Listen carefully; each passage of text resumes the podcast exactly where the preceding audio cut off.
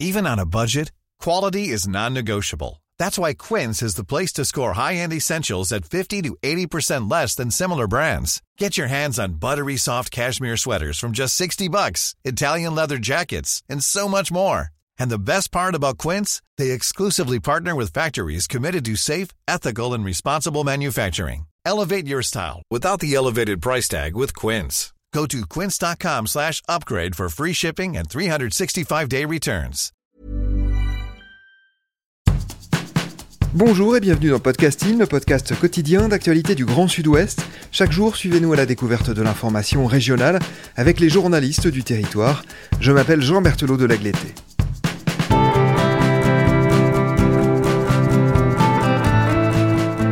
Aujourd'hui, nous vous proposons une carte blanche en deux parties. Un premier épisode est diffusé aujourd'hui et le second le sera demain. Les cartes blanches sont nos épisodes consacrés à un travail particulièrement remarquable d'une ou d'un journaliste du territoire, pas forcément publié par l'un de nos partenaires. Et nous allons prendre le temps d'évoquer un livre qui s'appelle Mauvais traitement. Son sous-titre dit tout ou presque Pourquoi les femmes sont mal soignées.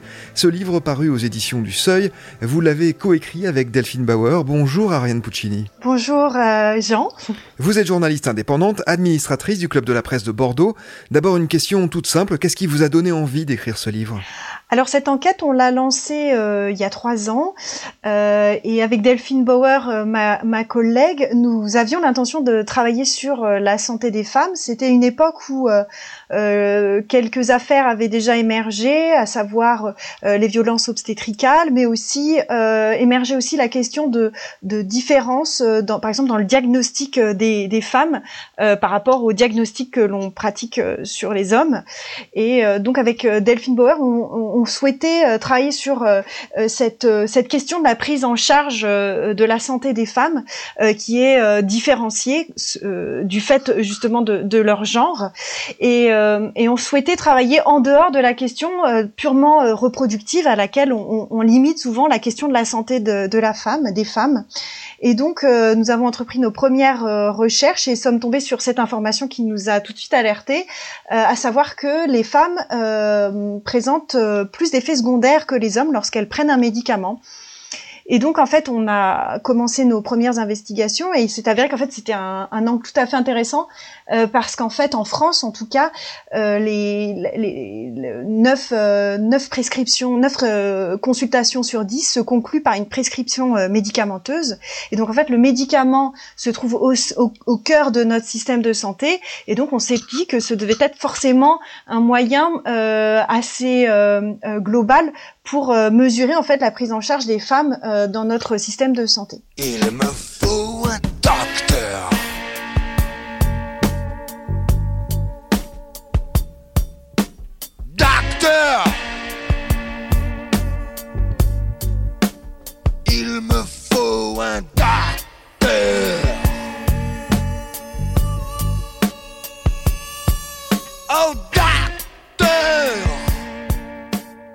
Ce sentiment que vous aviez d'une moins bonne prise en charge de la santé des femmes par rapport aux hommes, de quelle manière vous avez tenté de l'étayer, de confirmer cette impression?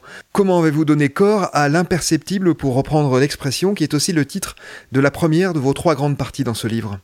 Alors c'est vrai que le, premier challenge de cette enquête, ça a été de lever une invisibilité. Euh, à savoir que c'est nous-mêmes d'ailleurs euh, qui sommes euh, journalistes, on n'avait jamais remarqué à quel point les femmes étaient si nombreuses parmi les victimes des effets secondaires des médicaments. Quand on prend tous les scandales qui émaillent l'histoire de, de, de l'industrie pharmaceutique, on se rend compte que les principaux scandales du, du, de la, du tamidolide, en passant par le distilben jusqu'au Mediator, qui est l'un des derniers scandales les plus retentissants, les femmes y occupent une place euh, très particulière parce qu'elles elles y sont majoritaires. Et donc le premier challenge, ça a été de, de, de, de confirmer cette impression euh, par les chiffres. Alors il se trouve qu'en France, euh, ce sujet euh, ne mérite, enfin n'a pas suscité des travaux euh, de recherche très nombreux. Il y a eu une étude en 98 qui a été réalisée, mais depuis euh, rien d'autre n'a été conduit. Alors qu'ailleurs, les, les, les, les, chercheurs se sont penchés sur cette question, que ce soit aux Pays-Bas, aux États-Unis en Angleterre, en Israël, en Allemagne, euh, partout, enfin dans de nombreux pays. En tout cas, la, la question a, suscité des interrogations de la part des scientifiques. Et donc on a été en charge, euh, on a cherché ces, chiffres qui mettraient en évidence ce phénomène-là. Et il se trouve que euh, Uppsala, à Uppsala, il y a le Centre mondial de la pharmacovigilance, et eux collectent toutes les remontées euh, des, des, effets secondaires des médicaments dans tous les pays membres de l'OMS. Et c'est ainsi qu'en fait, euh, on a pu constater, et des chercheurs, des chercheuses en fait, ont constaté que 60% des effets secondaires euh, dans le monde sont rapportés par des femmes, et en France, c'est 56% des effets secondaires qui sont remontés par, euh, qui sont rapportés par des femmes. Et donc en fait, euh, à partir de là, en fait, on a essayé de comprendre euh, pourquoi il y a une telle différence. On a, on a aussi travaillé sur, euh, à partir du data journalisme, on a croisé des données de la sécurité sociale avec une liste de médicaments qui est établie par la revue indépendante Prescrire des médicaments dangereux ou à écarter. Et en fait, on a constaté aussi que les femmes étaient très nombreuses, majoritaires parmi les patients qui consommaient des médicaments dangereux.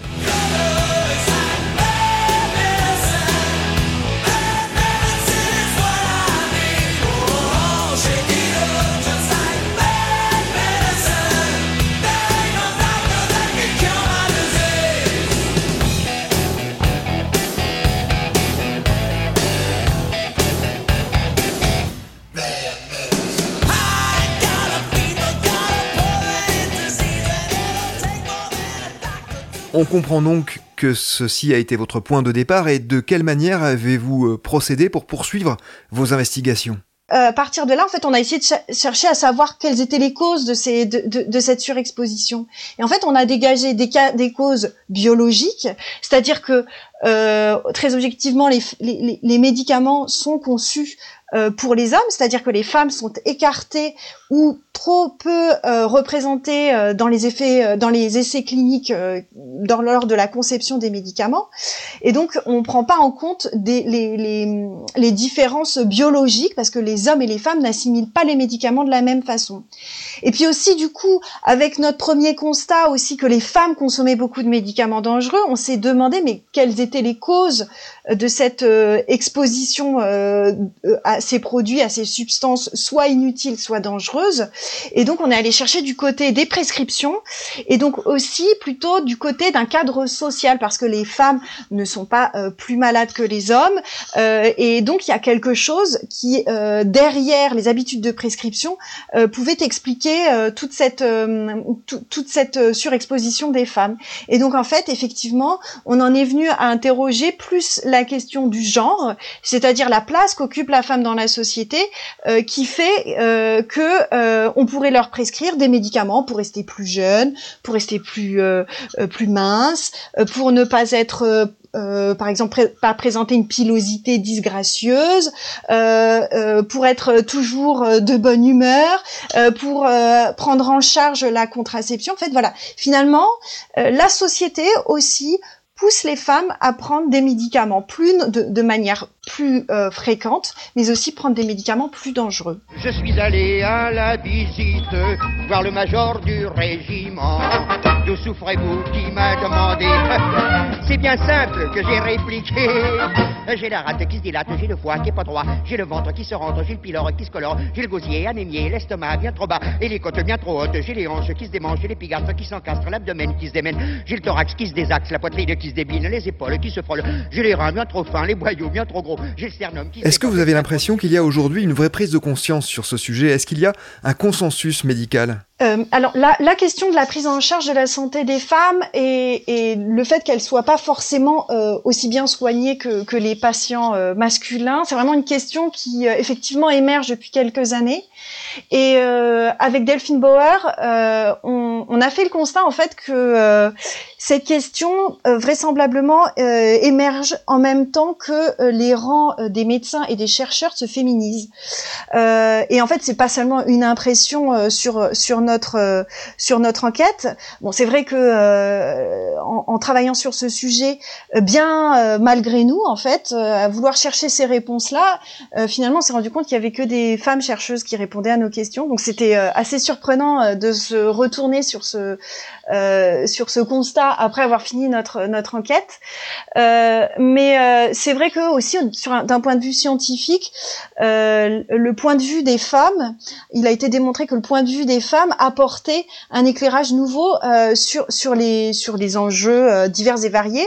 mais en tout cas pour la santé des femmes, effectivement, qu'elles soient qu'elles soient du genre féminin, euh, permet de soulever des nouvelles questions. C'est vrai que c'était assez euh, assez euh, surprenant quand on entendait par exemple une chercheuse qui travaille notamment sur les questions de d'exposition des femmes enceintes aux médicaments c'est une question qui est vraiment très très nouvelle, euh, puisqu'enfin, oui, à l'échelle de, la recherche médicale, c'est assez nouveau puisque ça fait une vingtaine d'années à peu près euh, qu'on s'intéresse à ces questions-là. Et donc euh, cette chercheuse qui travaillait, qui se lançait euh, comme une pionnière sur le sujet, lorsqu'elle a annoncé son sujet d'étude à des collègues masculins, on lui répondait mais euh, pourquoi euh, les, femmes enceintes ne prennent pas de médicaments? Elles sont enceintes, elles prennent pas de médicaments. Alors qu'en fait, aujourd'hui, il y a une majorité de femmes, on a plus de 70% de femmes enceintes qui prennent des médicaments. Et quand on regarde aussi, euh, toujours aujourd'hui dans l'équipe qui compose, ou même les interlocuteurs qui composent tous les, euh, les congrès euh, sur ces sujets-là, euh, on retrouve une majorité de femmes, par exemple, qui s'inquiètent de l'exposition des femmes aux médicaments. Donc en fait, c'est ça, mais c'est aussi tout un tas d'autres choses, qui, qui, qui tout, tout, un tas d'autres questions que les femmes portent en fait, parce qu'elles sont aussi concernées, elles sont aussi des patientes, et donc elles, elles, font émerger des nouvelles questions. Donc oui, il y a une prise de conscience avec ces nouvelles générations et, et, cette féminisation de des professions aussi bien de, spécialistes euh, médecins que de chercheurs. Alors pourquoi, malgré cette prise de conscience, est-il toujours plus difficile d'être soigné quand on est une femme que quand on est un homme? Quels moments vous ont marqué lors de l'écriture de ce livre? Ces questions et bien d'autres, nous vous les poserons dans la deuxième partie de notre entretien qui sera diffusé demain. C'est la fin de cet épisode de podcasting. Production Anne-Charlotte Delange, Lisa Feignet, Juliette Chénion, Mathilde Leuil et Marion Ruot. Réalisation Olivier Duval, programmation musicale Gabriel Taïeb. Podcasting, c'est le podcast quotidien d'actualité du Grand Sud-Ouest. Retrouvez-nous chaque jour à 16h30 sur notre site et sur nos réseaux sociaux, ainsi que sur ceux des médias indépendants de la région qui sont nos partenaires. Retrouvez-nous aussi sur toutes les plateformes d'écoute, dont Deezer, Apple Podcast ou Spotify. Podcasting, c'est l'actu dans la poche.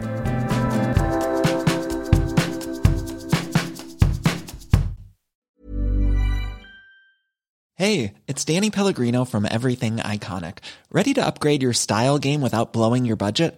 Check out Quince. They've got all the good stuff shirts and polos, activewear, and fine leather goods, all at 50 to 80% less than other high end brands. And the best part? They're all about safe, ethical, and responsible manufacturing. Get that luxury vibe without the luxury price tag. Hit up quince.com slash upgrade for free shipping and 365 day returns on your next order. That's quince.com slash upgrade.